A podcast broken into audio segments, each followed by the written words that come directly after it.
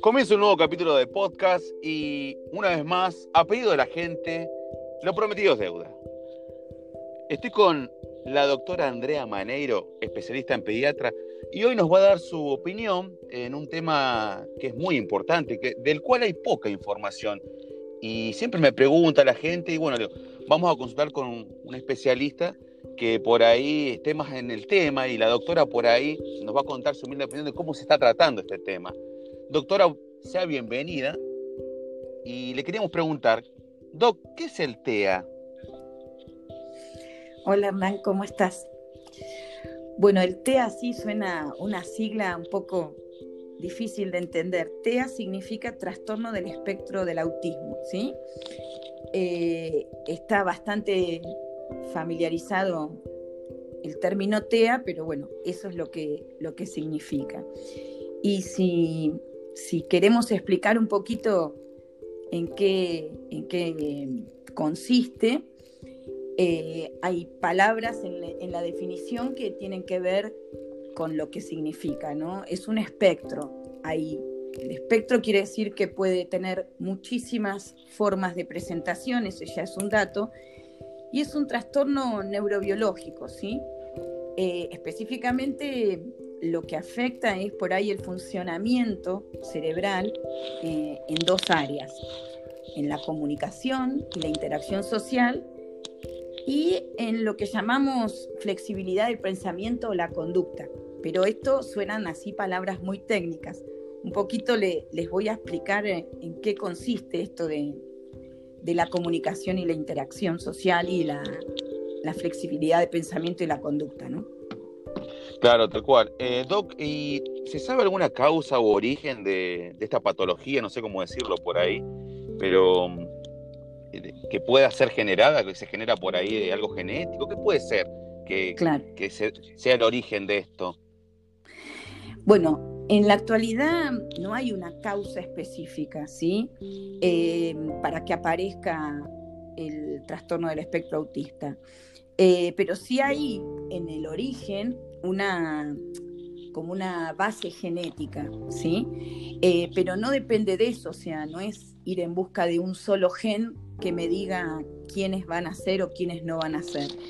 Sí la genética interviene a través de, de distintos factores que fueron generando los donde los factores ambientales juegan un papel fundamental. Entonces, se sabe que hay factores de riesgo más que causas, ¿no?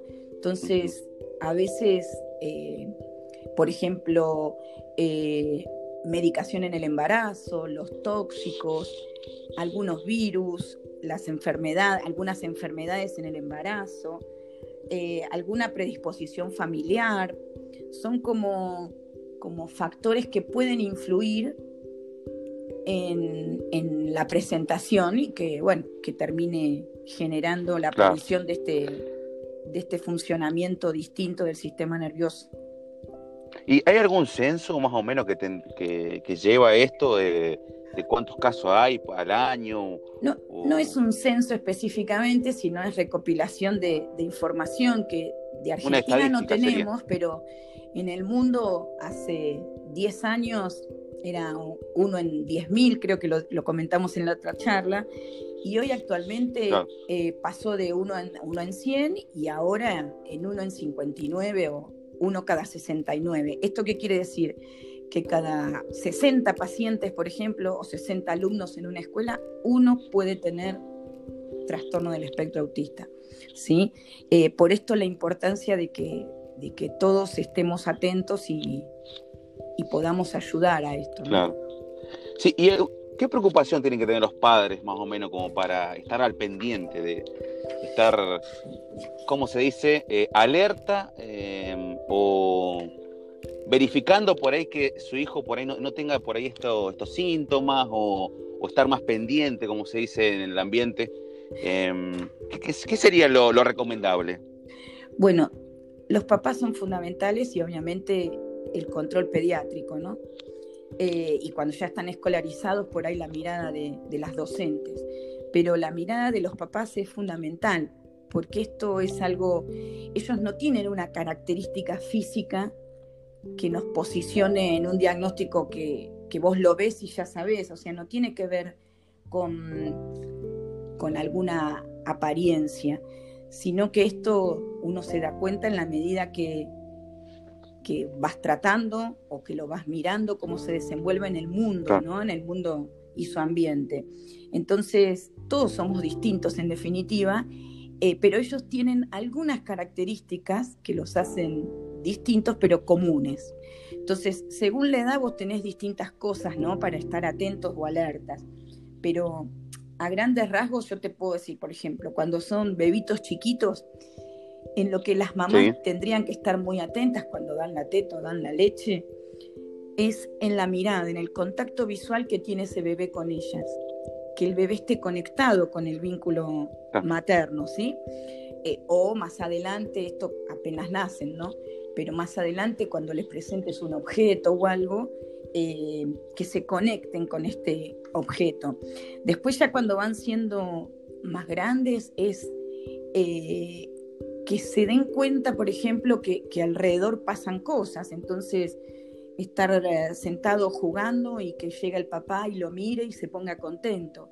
A veces los chicos que, empiezan a manifestar este trastorno no registran lo que pasa alrededor y por ahí se pueden quedar un rato largo mirando cómo gira un lavarropas o otro de los detalles puede ser que al girar el lavarropa, al usar una licuadora, se pongan bastante fastidiosos, irritables, ¿sí? Eh, otra de las causas de alerta podría ser esos chicos irritables que les cuesta dormir, que no los calmas tan fácilmente tomándolos a UPA ni con el contacto con la piel. Entonces ahí te fui diciendo varias cosas, ¿no? Por ejemplo, un bebé que no se mira y no se conecta con la mamá es una llamada de atención que nos tienen que ir diciendo, o por lo menos decir, doctora, no me mira cuando toma la teta, o no se conecta con los hermanitos, que tenga algún trastorno del sueño ya bastante más acentuado o más atípico, que le molesten los ruidos, por ejemplo, que no, no te pida las cosas, que no señale para pedirte las cosas, que se puede quedar jugando solo haciendo girar un, un autito y que no necesite más que eso. Por ejemplo, en el juego tienen esta particularidad. A veces cualquier, eh, por ejemplo, esto es mucho más frecuente en los varones, me olvidaba de decir que por ahora la, la incidencia es de 3 a 1, ¿sí? O sea, tres varones. Hay más, probabilidades que, los varones lo tengan. Entonces, por ahí voy a poner un ejemplo, ¿no? De eh, todos le ofrecemos a, algún varón, aunque se le ofrece a todos los mismos juguetes, ¿no? Pero si le ofreces un autito, por ahí difícilmente juegue con el autito como haciendo andar por una ruta, una calle, sino que gire sus ruedas. Claro, no, no, va a ser una tarea funcional por ahí, eh, como decís vos, ¿no? Eh, no, haría lo que es... Juego simbólico, ¿sí? Que es jugar con el objeto para lo que sirve. Si a vos te doy un ah, teléfono, jugás como que estás hablando por teléfono. Si te doy un autito, jugás a que el autito anda por la carretera. Claro. Es bueno eh, aclararlo porque yo lo interpreté así, pero ya quedó, ya quedó. Claro. entonces, a medida que van creciendo y van apareciendo estos detalles, uno tiene que estar atento. Eso serían los, por ahí en los menores de un año, ¿no? Eh, que inclusive pueden aparecer, cuando yo les hablaba de, de mm, flexibilidad del pensamiento y de la conducta, en el trastorno de la conducta a veces hay lo que se llaman conductas repetitivas eh, o, o movimientos estereotipados, que muchas veces ven que los bebés, el famoso aleteo, ¿sí? Que por ahí o se ponen contentos o están enojados o tienen ganas de hacer caca o tienen hambre y lo manifiestan moviendo las manitos, aleteando sus manitos o apretando fuerte sus manitos, como una forma de manifestar que algo está pasando, difícil de, interpretar a veces, eh, pero esto no le trae mayores inconvenientes, o sea, hay que aprender a saber qué quieren decir cuando aletean, por ejemplo. hay una intención de comunicación claro, hay una intención de comunicación.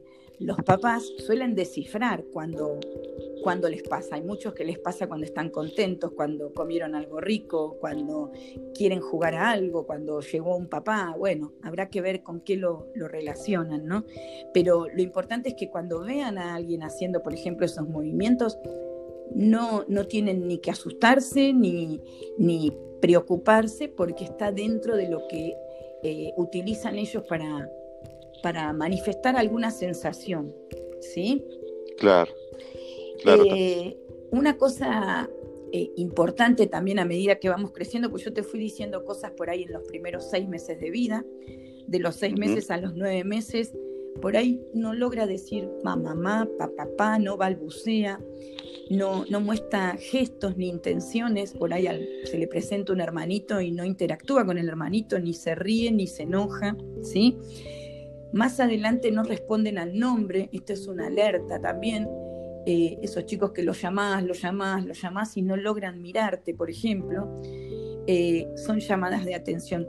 Acá quiero hacer hincapié en todo este camino que, nosotros llamamos detección temprana. Hoy un diagnóstico de trastorno del espectro autista lamentablemente llega, por múltiples factores, llega un poquito más tarde, ¿no? Llega eh, por ahí después de los dos años, a los tres, a los cuatro. Eh, pero si, si entre papás y pediatras estamos atentos, cuanto más antes, no sé si está bien así, pero eh, nos vamos dando cuenta de algunas señales que se escapan un poquito de lo habitual y preguntamos, lo observamos, intentamos de mejorarlo, bueno, esto va a hacer que, que los diagnósticos se hagan un poquito antes y con el diagnóstico viene la ayuda, ¿no? De, ayudar sí, trabajar en equipo con los padres que son los que están más contacto. Claro. Y doctor, le hago una consulta, disculpe que la, pero la tengo que preguntar esta pregunta. Eh, ¿Los pediatras pueden diagnosticar o se tiene que derivar esto? Bueno, fuiste a un temazo. Faltan un montón de cositas que te quiero decir de alertas después, así que acordémonos de eso. Sí, sí, sí, sí, vamos a eh, volver a esto, pero lo tenía que preguntar ahora porque sí, sí, sí, si no se me olvida. El, el, pediatra juega un rol, vos pensás que el primer año hacemos controles todos los meses, después del año hacemos control cada tres meses, y además de pesar y medir, el neurodesarrollo forma parte. Por eso tenemos esta, esta situación de controlar tan de cerquita a los chicos, ¿no? Eh, no solo es pesarlo, ver que coma, que tome las vitaminas, que se vacune, y el neurodesarrollo, que es bastante más amplio y más complejo. Sí hay dificultades, hay, hay, a veces estamos atentos y a veces detectamos y a veces no. Por eso yo siempre digo que, que por ahí hay que escuchar a los papás cuando vienen con una preocupación o una inquietud, porque de la mano de eso por ahí no es nada, o por ahí hay que meternos un poco más en el terreno del neurodesarrollo y hacerlo. Siempre en el diagnóstico, esto es un diagnóstico clínico, porque viste lo que te dije, que no tiene ninguna señal física, entonces es conductual, es la forma de expresarse, eh, entonces muchas veces es un, un diagnóstico clínico. El pediatra lo que tenemos como herramientas son pesquisas, elementos de pesquisas, de, de hacer ciertas preguntas a los papás, de observar muchos a los bebés, y de ahí salen como señales de alarma. Y ahí es donde tenemos que abrir el juego para sumar a otros profesionales ¿no? de, del equipo, que podrá ser un neurólogo, que a veces será un psiquiatra infantil, que a veces necesitamos de la mirada de la fonaudióloga, de la mirada de la psicóloga, de la psicomotricista, de la psicopedagoga, según cada edad y según cada dificultad. ¿no? Eh, porque si esto es complejo, además, estos son pacientes que pueden tener cosas clínicas que nos tienen que, llevar a, darles mucha atención, porque por ejemplo, a veces son constipados, a veces les duele la panza, y te lo van a manifestar y no saben con cómo un trastorno de conducta no, con, no señalando, porque otra de las dificultades es que no suelen señalar ni para pedir, ni para decirte dónde les duele. Eh, ah. Entonces, ahí te dije otra alarma, el bebé que no te señala para pedirte nada, difícilmente cuando le duela algo te va a poder señalar una parte de su cuerpo. ¿no? Eh, pero bueno, los pediatras es como que hacemos la primera mirada y a partir de ahí empezar a sumar miradas, ¿no? Y ayudar a, a definir el diagnóstico, que a veces no es rápido, pero si detectamos situaciones que implican sospechas, uno ya puede empezar a actuar aunque no tengamos el diagnóstico. Esto es, ¿podemos sumar a una fonoaudióloga aunque todavía no tengamos el sello de que es un trastorno del espectro autista? Sí, podemos, por ejemplo. ¿Podemos sumar a una psicóloga? Sí.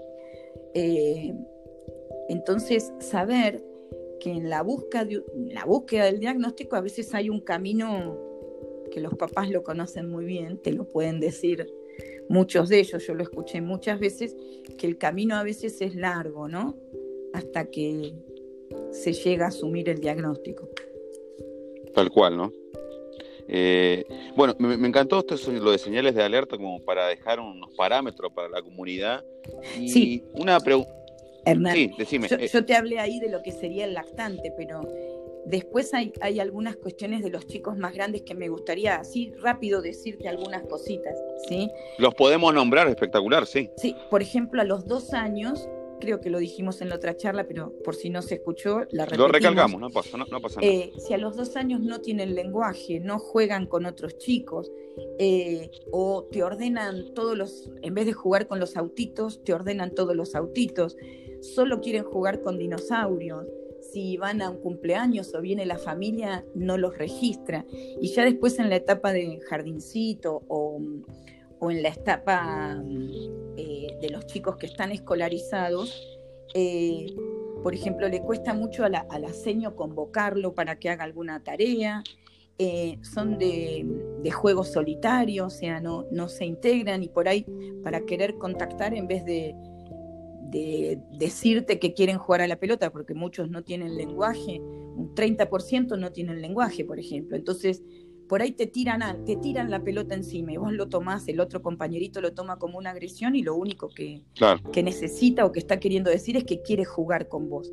Entonces, esto es em, eh, las, las cosas que a medida que van creciendo y van interactuando con otros chicos, por ejemplo, en la escolarización, es lo que eh, es importante que la gente sepa, ¿no? Las escuelas, las mamás de otros compañeritos, en vez de enojarse, prestar atención y ver si no hay este tipo de situaciones, o sea, ser amables, ser atentos, tener una mirada eh, de comprensión y por ahí para poder explicarle a sus hijos y, a los distintos chicos y ayudar a estos chicos a la inclusión, ¿no?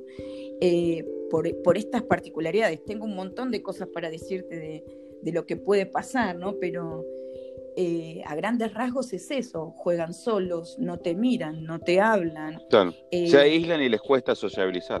Claro, entonces el desafío para todos nosotros es ayudar en el diagnóstico para saber a lo que nos estamos enfrentando y, por ejemplo, una vez cuando se escalarizan, tener esta mirada de entender cómo vamos a comunicarnos y cómo lo vamos de a poquito a integrar al grupo y ofrecerle las herramientas que necesite, ¿no?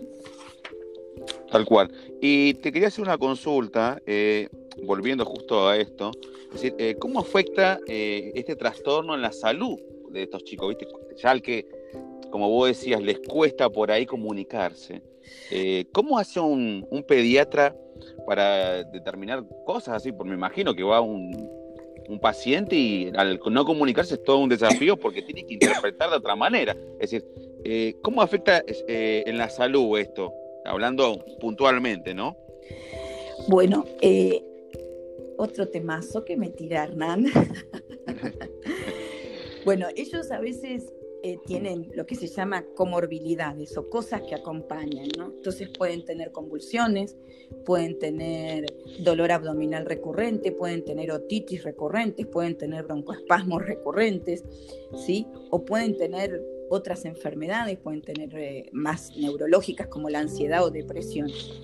El tema eh, es que esto es desde la llegada a la consulta donde ahí los pediatras tenemos que, y, la gente de administración, por ejemplo, llega un paciente a la guardia y la mamá te manifiesta que tiene trastorno del espectro autista, tendría que ser considerado como una urgencia. ¿Por qué? Porque a veces, lo que te decía, ellos no manifiestan dónde les duele, ni sabemos cuánto hace que le duele. Entonces, por ahí, tiene una apendicitis y lleva dos días no durmiendo, si tirándose en el piso. Y si dejamos pasar el tiempo, esto puede ser algo más grave. Además, por ejemplo, esperar en una sala de espera. Ellos los, todo lo que sea romper las rutinas, estar expuesto a más ruidos, a más gente, la espera en sí mismo le genera mucha ansiedad y hasta a veces llegan a autoagredirse. Entonces, por ejemplo, eh, tendríamos que acortar a lo mínimo posible una, una espera, eh, tanto en una sala de guardia como en cualquier situación, ¿sí? si vemos en un banco, en la anónima, en cualquier de estos lugares donde hay una situación que nosotros llamamos que se desregula por la situación que está pasando en el momento, entender a esa mamá, darle una ayuda, que pueda salir. Claro, hacer empatía un poco. ¿no? Tener empatía con lo que está pasando, que no es un capricho, sino es una imposibilidad de procesar, por ejemplo, muchos ruidos, mucha gente, la espera los pone ansiosos, no saber lo que va a pasar. Entonces, eh, a veces en la urgencia uno no puede anticiparles, mira, vamos a ir al médico y se, se, anticipa con los famosos pictogramas. En la urgencia vos vas y, y tenés que actuar. Claro. Entonces, eh, esa es una mirada interesante en todos los ámbitos. Y una vez que pasa a, la consulta, eh, nos ha pasado que por ahí tenés que terminar de atenderlo o en el piso o a UPA de la mamá, o te tienen que venir a ayudar la acompañante terapéutica. Eh, tenemos que poner mucha paciencia y voluntad y entender que para acceder, por ejemplo, a verle la boca, vamos a tener que, explicar con pocas palabras, en forma sencilla, pero, por ejemplo, ¿no? Te estoy dando ejemplos. Em, donde la mirada tiene que ser entender que por ahí no van a hacer, no va a ser una consulta común ni rápida, generalmente necesitan su tiempo para poder eh, descifrar lo que les puede estar pasando. Así que si, eh, si nos topamos con un paciente, por ejemplo, en una guardia, habría que tener estas consideraciones, porque además tienen estas comorbilidades muy frecuentemente, ¿sí?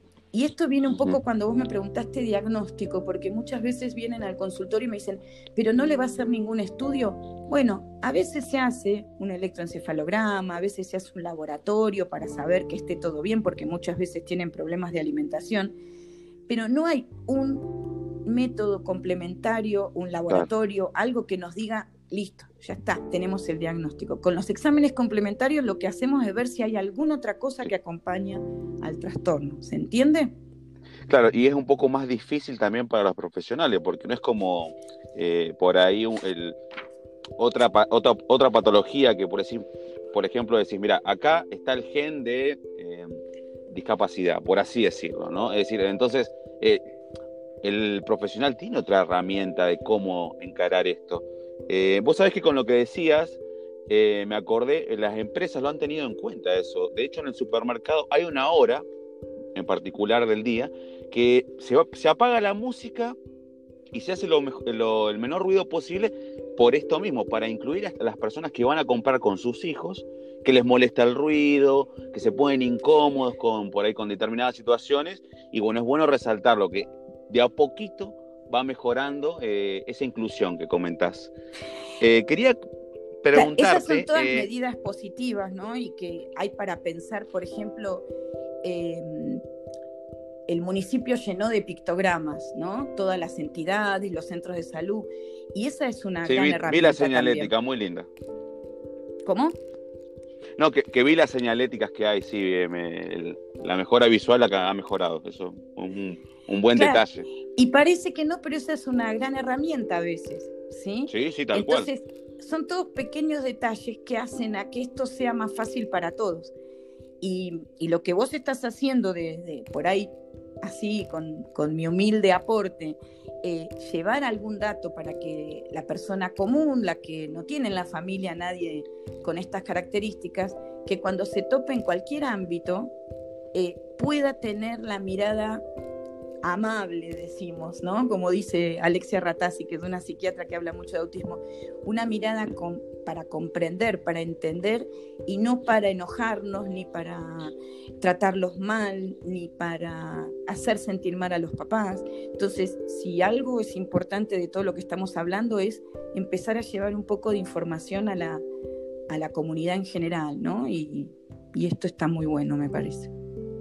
Tal cual. Y te hago la última consulta que creo que por ahí la para dejar ya un cierre a este, a este tema, unas medidas de mejora para este tipo de, pacientes que para ayudarlos en lo, que podamos, pues, tirar algunos tips como para ayudar a las mamás, a los papás que por ahí están solos y no saben cómo encarar esta situación. Bueno, estar alertas y todo lo que les llame la atención, consultar. ¿No? No sentirse solos, buscar respuestas, ¿sí? Los profesionales, tanto pediatras como generalistas, como clínicos, porque muchas veces a veces pasa de largo el diagnóstico y, o bueno, crecen y nos topamos con, chicos adolescentes o adultos, eh, los profesionales tenemos que tener, empezar a, a, capacitarse, a, tener eh, consideraciones y esta mirada de entender que nos vamos a topar con muchos pacientes con estas características hay que saber darles la, oportunidad. Eh, que desde salud, bueno, se adapte todo lo que sea necesario para su mejor atención, que las escuelas tengan una mirada inclusiva, pero de verdad que se trabaje mucho con los, con los compañeros, o sea, los chicos aprenden mucho más fácil y, a pesar de que muchos de estos pacientes sufren bullying, si sus compañeros tuvieran información desde chicos, tanto en la casa como en la escuela, les haría la vida mucho más fácil a todos. Eh, sí, y bueno, lo que hablamos un poco, si desde la mirada como del supermercado, de, de la MUNI que puso todos los pictogramas, de los profesionales, de la escuela, o sea, la comunidad que esté atenta y que, que sepa colaborar. ¿sí? Específicamente en salud, bueno, vamos siempre por reducir los tiempos de espera, que se sepa que a veces van a tener que atenderlos con mucho más disposición, eh, apagando a veces eh, sonidos eh, y, y, tratando de ofrecerle la mejor calidad de atención. ¿sí? Claro. Tal cual. Sí, siempre, eh, ante todo la paciencia, porque por ahí son pacientes, voy a usar una palabra que dijiste anteriormente, atípicos, que uno no se los espera, me imagino, en, distintas situaciones, ¿no? La gente por ahí le cuesta entender y hacer empatía. De hecho, si vos te fijas, también la comunidad no está preparada. Es decir, entonces, de a poquito se va como modernizando, porque es así la palabra que voy a usar para que eh, se pueda generalizar un poco esto, eh, y entender que no todos somos iguales y hay que ponerse en el lugar del otro y ayudar, porque si uno cuando ayuda genera eso, que se mejore todo, la calidad de vida, a nivel social, todo. Eh, doctor, ha sido un placer, la verdad que nos encanta estar con usted porque eh, es un, nos da cátedra de salud. Eh, le mando un abrazo y estaremos en contacto. Nos veremos en nuestro próximo capítulo para hablar de nutrición. Seguramente algo vamos a tocar eh, para cerrar esta teología de, podcast que hemos eh, desarrollado con, usted. le mando un abrazo y estamos en contacto. Bueno, gracias Hernán. Y si llegas a tener alguna pregunta, duda, bueno, sabes que podés contar con, con mi ayuda. Muchísimas gracias, Doc. Estamos en contacto y un fuerte saludo al equipo. Dale, un abrazo grande.